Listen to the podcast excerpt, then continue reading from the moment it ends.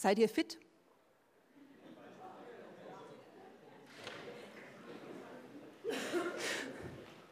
Also ich meine jetzt nicht wach oder so, ne, sondern so sportlich fit. Es gab immer wieder eine Umfrage die Woche, da wurden die Deutschen befragt, was ihnen denn so wichtig ist.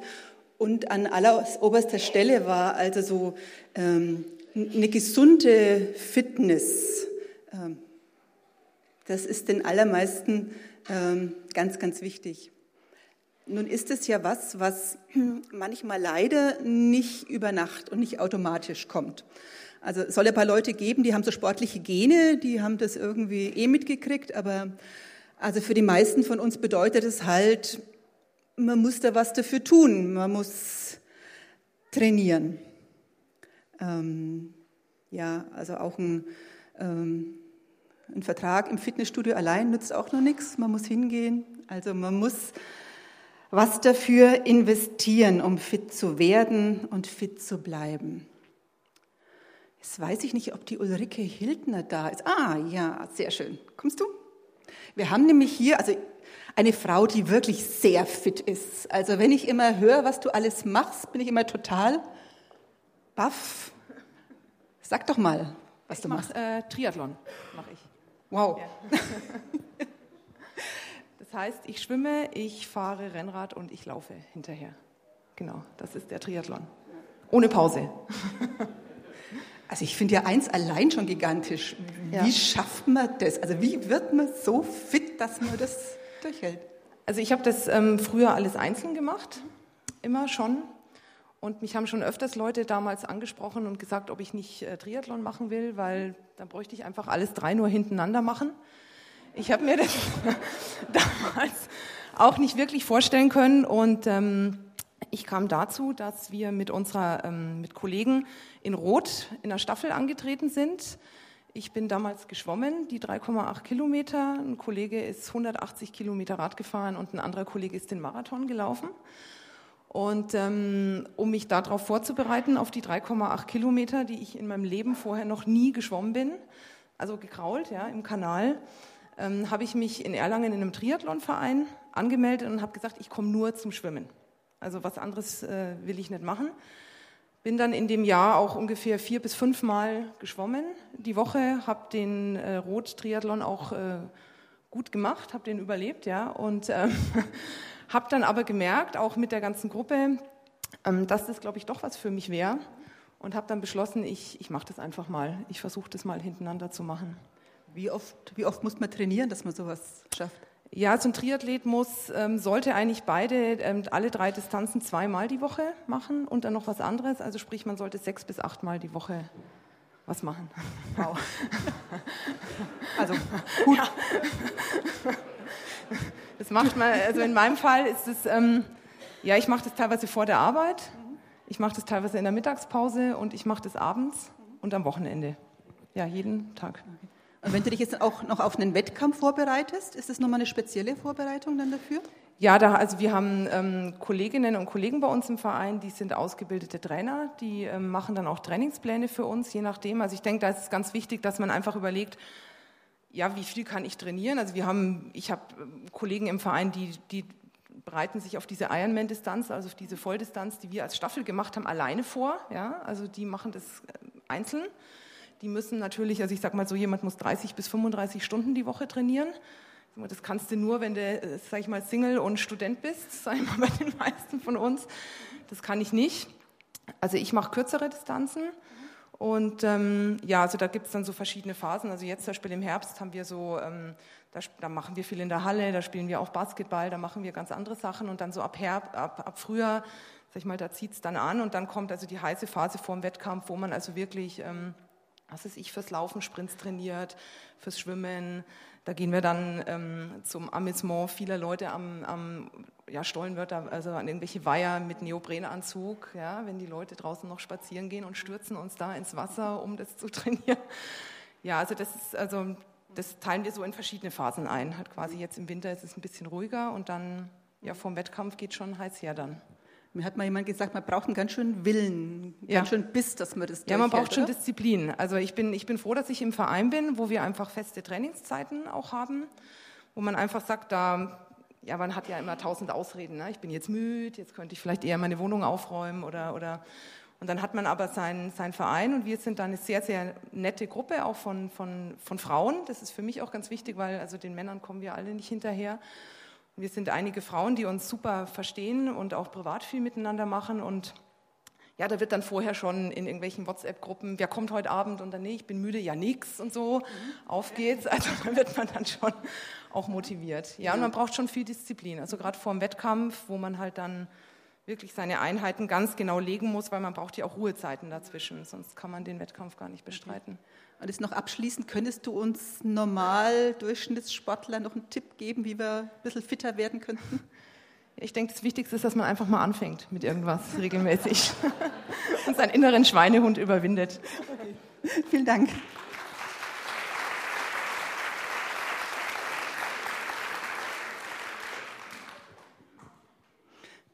Also unsere Ehrfurcht ist dir sicher. Was hat jetzt das Thema Sport, Wettkampf in einer Predigt verloren? Paulus ist schuld. Paulus ist derjenige, der das Bild benutzt in dem ersten Brief, den er an die Korinther schreibt. Da möchte er der Gemeinde erklären, wie sie denn so ihren Glauben leben können.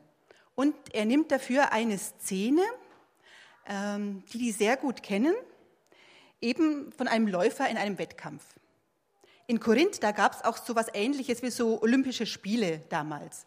Also was es braucht, um sich dafür vorzubereiten, um da teilzunehmen, ähm, das kannten die Korinther ganz genau. Paulus schreibt dazu, ihr wisst doch, wie es ist wenn man in einem Stadion, wenn in einem Stadion ein Wettkampf stattfindet. Viele nehmen daran, daran teil, aber nur einer bekommt den Siegespreis. Macht es wie der siegreiche Athlet. Lauft so, dass ihr den Preis bekommt. Jeder, der an einem Wettkampf teilnehmen will, unterwirft sich einer strengen Disziplin. Die Athleten tun es für einen Siegeskranz, der bald wieder verwelkt. Unser Siegeskranz hingegen ist unvergänglich. Für mich gibt es daher nur eins. Ich laufe wie ein Läufer, der das Ziel nicht aus den Augen verliert. Und kämpfe wie ein Boxer, dessen Schläge nicht ins Leere gehen. Macht es wie ein siegreicher Athlet, sagt Paulus. Gondelt nicht einfach bloß so ein bisschen halbherzig im Stadion herum. Lasst euch nicht einfach treiben. Schaut, wo das Ziel ist. Und wenn er das macht, dann geht es eben auch nicht nur nach Lust und Laune. Wenn man etwas erreichen will, hat Ulrike ja gerade auch schon gesagt, dann braucht es auch so eine gewisse Portion Disziplin. Dann darf ich nicht aus den Augen verlieren, wo ich hin will und muss auch was dafür investieren, schreibt Paulus. Klare Worte, die er da wählt.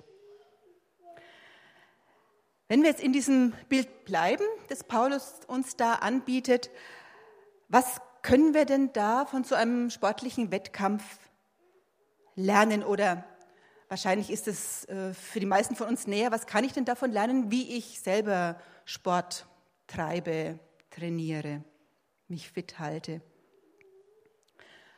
Denn manches, was uns jetzt für, für ein Training völlig klar ist, ähm, also vielleicht sind da eben auch einige Punkte, die uns bei unserem geistlichen äh, Leben helfen können. Doch nochmal ganz grundsätzlich gefragt, kann man sowas wie Glauben, wie eine Beziehung zu Gott überhaupt trainieren? Also kann man da was beeinflussen? Ähm, kann ich das fördern und warum soll ich das überhaupt machen? Wieder ist es Paulus, wir bleiben heute ein bisschen bei ihm, der seinem Schüler Timotheus einen Tipp gibt. Er sagt ihm, übe dich selber in der Frömmigkeit. Ein bisschen älteres Wort. Also übe dich in deinem Glauben, sagt er. Trainiere, meint dieses Wort, das hier für üben steht. Trainiere diese Lebens- und Liebesbeziehung zu Gott, so formuliert es Hannah Hümmer. Und weiter rät er ihm, dass du deinen Körper trainierst, dass du ihn gesund hältst. Das, das ist dir doch völlig einleuchtend. Und dieses körperliche Training, ja, das ist ja schon schön und gut. Aber noch viel wichtiger ist es, dass du diese Beziehung zu Gott nicht aus den Augen verlierst. Darum übe. Übe dich selber in der Frömmigkeit. Schau, dass dein Glaube nicht schlaff wird, nicht schlapp macht, nicht müde wird. Man kann genauso was dafür tun, wie du doch auch sonst trainierst. Hör nicht auf damit. Übe weiter. Vor ein paar Jahren hat man in den USA auch mal eine Umfrage, bleiben wir auch bei den Umfragen, ähm, gemacht. Da hat man ein paar tausend Christen gefragt, was ihnen denn so geholfen hat auf ihrem Weg zum Glauben, im Glauben. Und das Ergebnis war dann so am Anfang ihres Weges, da waren es oft ähm, Freunde, Bekannte, die ihnen geholfen haben, ähm, Gottesdienste, Predigten, Glaubens Kurse, Impulse, ähm, Hauskreise und so weiter. Aber im Laufe der Zeit ist was anderes noch wichtiger geworden. Und zwar haben sie gesagt, was wichtig war, welcher Faktor, waren geistliche Übungen. Das war das, was sie da nachhaltig weitergebracht hat. Geistliche Übungen, was verbirgt sich jetzt genau hinter diesem Begriff. Etliche von euch werden ja da schon das ein oder andere kennen. Das sind Übungen, die man selbst durchführt und die man regelmäßig macht. Solche Übungen sind zum Beispiel ein einfaches Gebet, Bibellesen oder eher so Bibelmeditation, Schriftmeditation, Stille, Schweigen, Fasten, ein geistliches Tagebuch führen oder auch so ein liebevoller Tagesrückblick. Finde ich auch eine ganz spannende Sache. Es gibt noch eine ganze Reihe anderer Möglichkeiten und Übungen, die man auch ganz unterschiedlich für sich gestalten kann. Was ist jetzt das Wertvolle an diesen Übungen? Geistliche Übungen, die gibt es schon lange, die gibt es schon seit der frühesten Zeit des, der Christenheit. Es sind Übungen, es sind Gebetsformen, die helfen können, die Beziehung zu Gott zu stärken, Gott näher zu kommen oder manchmal ihn überhaupt erst wieder mal wahrzunehmen und sich dann von ihm auch liebevoll verändern lassen. Spannende dabei ist, dass diese Form zu beten sehr ganzheitlich ist, um mal diesen Begriff zu benutzen die Glaubensväter und Mütter, die das schon eben sehr früh praktiziert haben, ähm, die haben den Menschen nicht nur einseitig, nicht nur intellektuell verstanden und auch den Glauben nicht. Sie sahen den Menschen von der Schöpfung her als umfassende Persönlichkeit. Leib, Seele und Geist gehören untrennbar zusammen. Sie sind eine Einheit und sie regieren miteinander und auch aufeinander.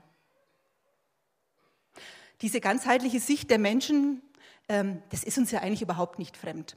Also wir kennen das ja, dass irgendwelche psychischen Probleme sich auch auf den Körper auswirken können. Also die berühmten Magenschmerzen bei Stress zum Beispiel, das ähm, kennen, kennen wir ja auch schon. Aber auch umgekehrt, dass wir die, die, die positive Wirkung ähm, uns zunutze machen können. Also wenn man mal so, ja, so depressive Phase hat, dann kann es durchaus helfen, wenn ich da einfach regelmäßig raus in die Luft gehe und mich dort bewege. Und ähm, das hilft mir dann auch bei solchen Phasen. Also das wissen wir schon lange, das ist uns schon lange auch klar. Aber eben auch unser, unser geistliches Leben, unsere Beziehung zu Gott existiert nicht nur isoliert von unserer Person. Ganz im Gegenteil. wir glauben mit Leib und Seele, wir begegnen Gott mit Haut und Haaren, so ähm, hat es der Peter vor ein paar Wochen schon formuliert, als wir mit so einer kleinen Reihe mal angefangen haben und versucht haben, äh, die Dinge von ein paar Seiten her zu beleuchten. Diese Wechselwirkung, die bringt Teresa von Avila, die liebe Teresa, mal wieder auf ihre unnachahmliche Art ganz schön auf den Punkt. Sie sagt, Mensch, tu deinem Leib etwas Gutes, damit die Seele Lust hat, darin zu wohnen. Es geht bei den geistlichen Übungen um eine Bereitschaft, sich als ganzer Mensch, als ganze Person vor Gott wahrzunehmen, eben mit Leib und Seele. Ich versuche das mal an einem Beispiel zu zeigen. Eine dieser Übungen ist zum Beispiel die Schriftmeditation. Das bedeutet, dass man einen kurzen Bibeltext einfach eine Weile immer wieder bewegt, damit er seine Kraft entfalten kann. Luther hat mal gesagt, man muss ein Bibelwort so lange reiben, bis es seinen Duft entfaltet. Was braucht es dazu für so eine Übung? eigentlich nur die Sehnsucht.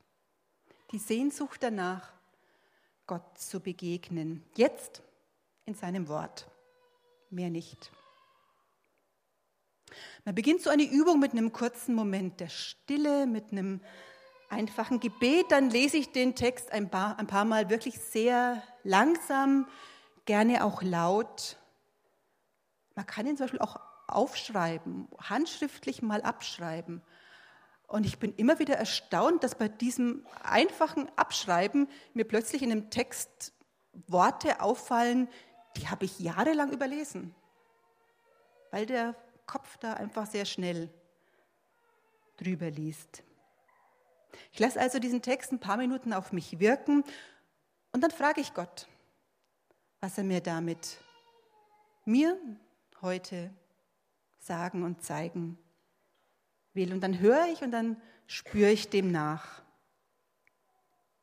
Die Worte, die können eben von diesem bloßen Lesen so langsam eben auch in meine ganze Person einsinken.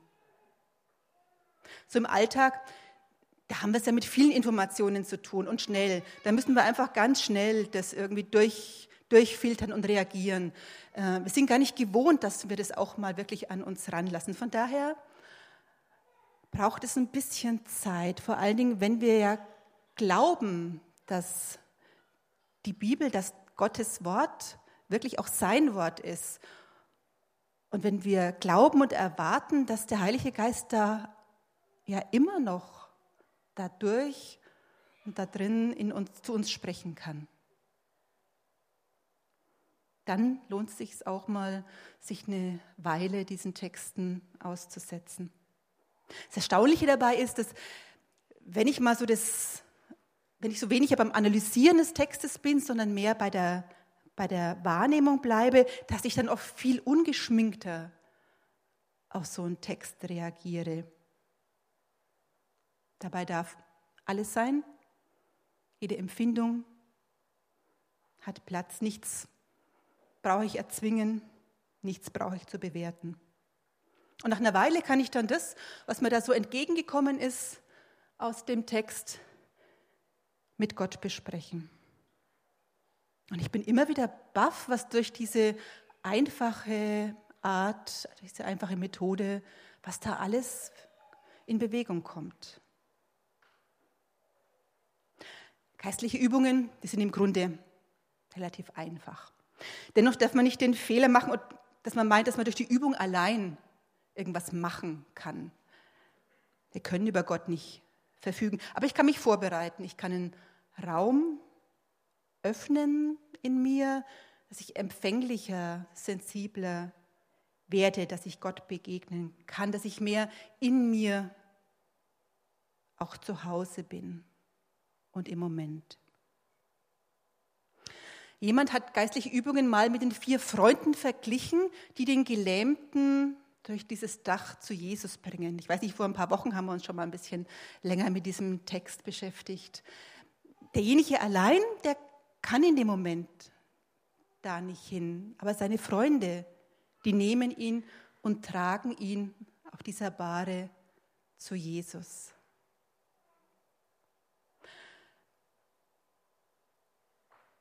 Und manchmal geht es uns ja auch so ähnlich. Wir wissen zwar, dass Gott da ist, aber irgendwie kommen wir im Moment nicht so richtig ran. Wir fühlen uns irgendwie wie gelähmt und schaffen das nicht, dahin zu laufen. Und da können geistliche Übungen wie diese vier Freunde sein, die mich hintragen zu Gott, zu Jesus. Was passiert, wenn ich eine Weile diese geistlichen Übungen mache? Es gibt kurzfristige und es gibt langfristige Wirkungen. Kurzfristig kann es sein, dass ich während so, einem, während so einer Gebetszeit oder danach merke, da ist plötzlich Freude oder so eine innere Ruhe und Frieden, eine Nähe zu Gott. Vielleicht auch irgendwie ein direkter Impuls, den ich bekomme. Vielleicht auch die Kraft, wieder nach außen zu gehen, in den Alltag, aber eben mit dieser inneren Gewissheit, ich mache das nicht allein, ich muss da nicht alleine kämpfen, sondern Gott ist bei mir. Er macht es mit mir zusammen. Dann gibt es natürlich auch Zeiten mal mehr und mal weniger, da spüre ich nach so einer Übung eigentlich nicht wirklich was, zumindest nicht gleich danach. Da kommt dann die langfristige Wirkung ins Spiel. Ich vertraue darauf, dass dieser Gebetsweg, dass die Worte, die Übungen mich langfristig verändern und prägen. Und dass sich dadurch tiefe Wurzeln entwickeln kann, die mich dann eben auch vielleicht in stürmischeren Zeiten halten. Beim sportlichen Training, um wieder mal bei dem Vergleich zu bleiben, da geht es ja, uns ja ganz ähnlich. Es gibt Tage, da ist wunderbar, da laufe ich los und es geht gut, es ist tolle Luft draußen, ich genieße die Farben, die Bewegung, ich komme zurück und bin wirklich wow, erfrischt und äh, voller Tatendrang. Äh, es war super. Und dann gibt es andere Tage, ja, die sind okay, da gehe ich auch raus und naja, ich mache es halt, weil ich es mir vorgenommen habe und weil ich auch weiß, dass es langfristig gut für mich ist und dass es auch mein Immunsystem stärkt, wenn ich mich regelmäßig an der frischen Luft bewege. Jetzt sind wir schon wieder bei dem Bild und bei unserem Vergleich zwischen dem körperlichen Training und den geistlichen Übungen. Was gibt es denn sonst noch für Punkte, die uns da helfen können? Zum einen, es gibt ja ganz verschiedene Sportarten. Nicht alles passt zu jeder Zeit, zu jedem. Also ich habe früher mal in der Mannschaft Basketball gespielt, das war eine tolle Zeit, aber irgendwann habe ich gemerkt, dass jedes Wochenende weg zu sein einfach nicht mehr zu meiner momentanen Lebenssituation passt. Und habe ich ein paar andere Sachen ausprobiert und was gefunden, was halt dann besser gepasst hat. Es gibt auch eine ganze Menge geistlicher Übungen. Schaut sie euch mal an, schaut mal, was euch anspricht. Manchmal muss man auch mal was ausprobieren, bis man merkt, ach ja, das ist eigentlich was, ähm, was mir liegen könnte. Jesus ist mit den Menschen, mit denen er zu tun hat, er ja auch sehr individuell umgegangen. Keiner muss das Gleiche machen. Man kann auch mal gucken, welche Rahmenbedingungen sind denn günstig für mich. Ist es besser, wenn ich mir zum Beispiel in meiner Wohnung irgendeine kleine Ecke suche oder auch ein bisschen herrichte, wo ich zur Ruhe kommen kann? Oder tut mein Spaziergang gut? Kann ich da besser Gott begegnen? Mir hat mal jemand gesagt, ähm, für sie ist es die warme Badewanne abends. Wenn sie sich da reinlegt, dann macht sie diesen Tagesrückblick. Das passt für sie, da kann sie entspannen. Das ist für sie so die Form, da hat sie auch ihre Ruhe. Ja, also für mich wäre es nichts. Ich würde dann in der warmen Badewanne sofort einschlafen, aber für die hat es gepasst und dann ist es ja in Ordnung. Manchmal braucht es auch ein bisschen Anleitung. Also wenn ich zum Beispiel mit Nordic Walken beginnen will, dann kann es ganz hilfreich sein, wenn man einen Kurs macht, man, dass man die Abläufe einübt, wie geht es mit den Schritten, wie nutze ich denn diese Steck, äh, Stecken auch richtig, dass ich da nicht bloß so vor mich hinstelle stochere, wie kann ich mein Tempo auch steigern, dass es auch wirklich Sport ist. Ähm, das ist alles nicht so wahnsinnig kompliziert, aber wenn mir das niemand zeigt, dann komme ich vielleicht auch nie an den Punkt, wo es mir auch wirklich mal Spaß machen kann. Auch so aus dem Stand heraus jetzt mal 30 Minuten Stille. Es kann ganz schön anstrengend werden. Aber wenn ich da vielleicht eine Anleitung bekomme, wenn mir jemand hilft, dass ich da Schritt für Schritt reinkomme, mir das auch erklärt, ja, dann kann das was werden, wo ich auch sage, ach ja, das ist eigentlich eine ganz positive Erfahrung. Also vielleicht mal ausprobieren oder einen Schnupperkurs machen. Wenn man eine Sportart dann für sich gefunden hat, dann empfiehlt dir eigentlich jeder Trainer, dass es gut ist, da auch mal eine ganze Weile oder mal zumindest eine gewisse Weile mal dran zu bleiben, das regelmäßig zu machen. Also wenn ich immer warte, bis ich in der Woche mal wirklich genügend Zeit habe und dann vielleicht auch noch Lust, dann gehe ich wahrscheinlich nie raus oder ins Studio. Also vielleicht seid ihr anders, aber also ich muss mir das einfach realistisch auch anschauen in meinem Kalender und dann auch fest eintragen, sonst wird es nichts. Und dann eben auch gehen. Bei diesen geistlichen Übungen, da ist es ganz ähnlich. Wenn ich mir vornehme, dass ich mir regelmäßig für so, eine, für so ein Gebet, für so eine stille Zeit, wenn ich mir das gönnen möchte, dann kann es hilfreich sein, dass ich mir auch da meinen Terminkalender mal hernehmen, vielleicht auch den meiner Mitbewohner und mal ganz realistisch schaue, was und wann das funktionieren könnte. Jetzt sagen vielleicht einige von euch, es ist ja alles ganz schön und nett, aber wie soll ich denn das bitte in meinem normalen hektischen Alltag auch noch unterbringen?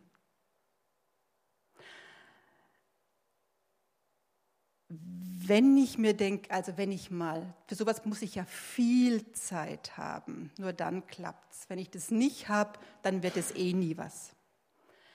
Dann wird es kompliziert. Also ist beim Sport ja relativ ähnlich. Aber ich kann vielleicht auch schauen, vielleicht gibt es ja doch irgendwie so kleine Portionen, mal so fünf oder zehn Minuten, die ich doch unterbringen kann. Vielleicht auch in der Mittagspause und das nutzen kann. Es sind einfach, manche Zeiten sind einfach so, dass nicht viel mehr geht. Und dann kann ich vielleicht doch, wenn es mal passt, diese regelmäßigen kleinen Portionen auch mal mit einer größeren Portion ergänzen.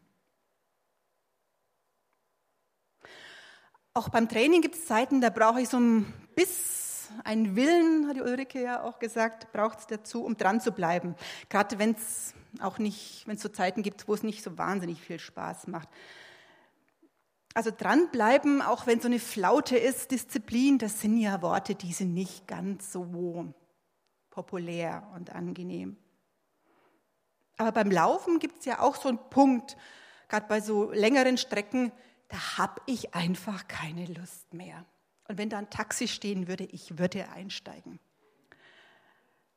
Aber ich muss da weiterlaufen. Ich muss dranbleiben, weil ich weiß, wenn ich dann am Ziel bin, ja, es war gut. Es hat sich echt gelohnt. Es war gut, nicht aufzugeben, das Ziel nicht aus den Augen zu verlieren. Und auch beim normalen Training kann es ja auch gut sein, wenn man eine gewisse oder kann es ja auch helfen, eine gewisse Routine zu entwickeln, eine feste Zeit, eine feste Strecke und wenn man so seine Hausstrecke hat, auf der man eh immer radelt, dann kann es ja auch sogar an Tagen sein, wo ich jetzt nicht so die Lust habe. Und plötzlich habe ich die Runde schon hinter mir, weil ich das einfach so gewohnt bin. Und eben auch bei den geistlichen Übungen können solche Rituale helfen. Der gleiche Sessel, auf den ich mich morgens setze zu so einer Schriftmeditation oder auch eine Kerze, die ich immer anzünde.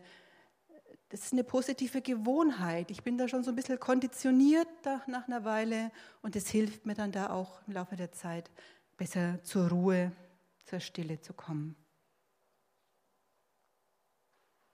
Und ein letztes, wenn du dich auf ein Turnier, auf einen Wettkampf vorbereitest, dann heißt es auch manchmal auf bestimmte Sachen zu verzichten. für Langstreckenläufer, da gibt es so einen ganz ausgeklügelten äh, Ernährungsplan auch, wann du was essen darfst oder eben welche Kohlenhydrate, wann nicht oder wie auch immer. Also ihr kennt euch da besser aus. Aber auch für die normalen Freizeitsportler heißt es ja, also wenn ich jetzt ein wichtiges Spiel irgendwo habe, dann ist es halt gut, wenn ich am Abend vorher irgendwie rechtzeitig ins Bett gehe und nicht die ganze Nacht irgendwie durchfeiere oder zumindest bei der Gymnastik eben eine Stunde vorher kein ähm, schweres Essen ähm, zu nehmen. Oder wenn ich eben merke, dass mir irgendwie am Berg so ein bisschen die Luft fehlt, dann kann ich ja mal probieren, wie es vielleicht ist, wenn ich mit dem Rauchen aufhöre. Vielleicht hilft mir das ja dann eben auch ein bisschen mehr Luft zu bekommen. Aber ich mache das eben, weil ich merke, dass mir das gut tut und dass es eben langfristig auch leichter geht und mehr Spaß macht und eben auch erfolgsversprechender ist.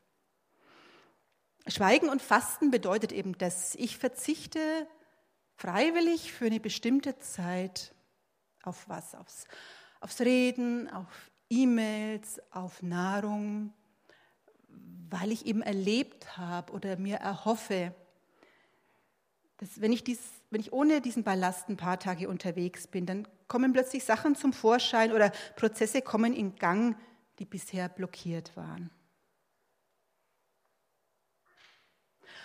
Unsere Jugendgruppe war ja kürzlich auf einer Freizeit und experimentierfreudig, wie die nun mal sind, haben sie auch solche Übungen ausprobiert. Genauer, wie das denn ist, wenn die stille Zeit mal wirklich ganz still ist. Und der Johnny wollte uns was dazu sagen, wie es ihm denn ging mit dieser ganz stillen Zeit. Ja, genau die Brigitte hat schon gesagt, ich bin der Johnny für die, die es nicht kennen. Ähm, ja, also für mich war das was ganz Neues, als die Sabrina dann gesagt hat, ja, jetzt sind wir mal ganz still, hören keine Lobpreismusik oder unterhalten uns mit anderen oder lesen in der Bibel, sondern einfach mal ganz still und einfach nur mal wirklich auf Gott fixieren. Und ich habe mir dann auch erst gedacht, oh je, das ist bestimmt nicht meins. Ähm, und hatte erst gar keine Motivation, das zu machen, aber nachdem es halt so Plan war auf der Freizeit, habe ich das dann halt auch gemacht. Ähm, und ich muss sagen, ich wurde sehr überrascht, weil ich bin dann einfach mal raus in die Natur. Das ist so auch für mich einfach so das Draußensein, auch da einfach äh, näher bei Gott. Und ja, dann war ich einfach mal still. Also die ersten zehn Minuten, die waren dann erstmal sehr schwierig, weil dann kam halt so die Flut so vom Alltag, die Probleme, so, wo man da erstmal denkt, ah, okay, das muss ich noch erledigen und so.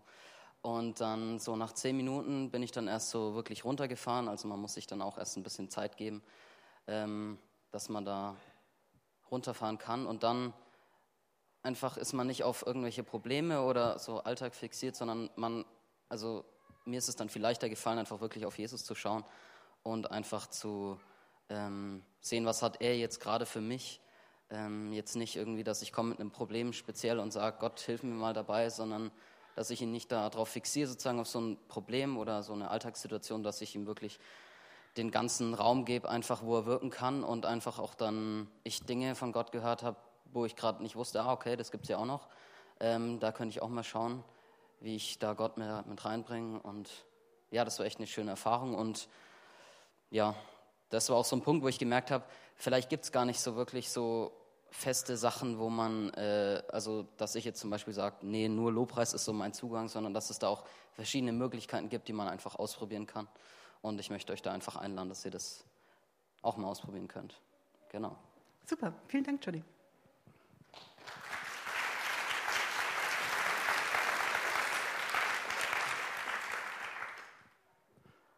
Jetzt seid ihr dran. Was habt ihr für Erfahrungen gemacht mit geistlichen Übungen. Habt ihr schon mal was ausprobiert? Macht ihr vielleicht irgendwas regelmäßig? Wie geht es euch damit? Würdet ihr gerne mal irgendwas ausprobieren? Was bräuchtet ihr dazu? An was ist es bisher gescheitert? Dreht euch doch um, macht doch mal so kleine Gruppen, vier, fünf Leute und tauscht euch mal aus zu geistlichen Übungen. Was habt ihr schon mal ausprobiert? Ihr seid dran.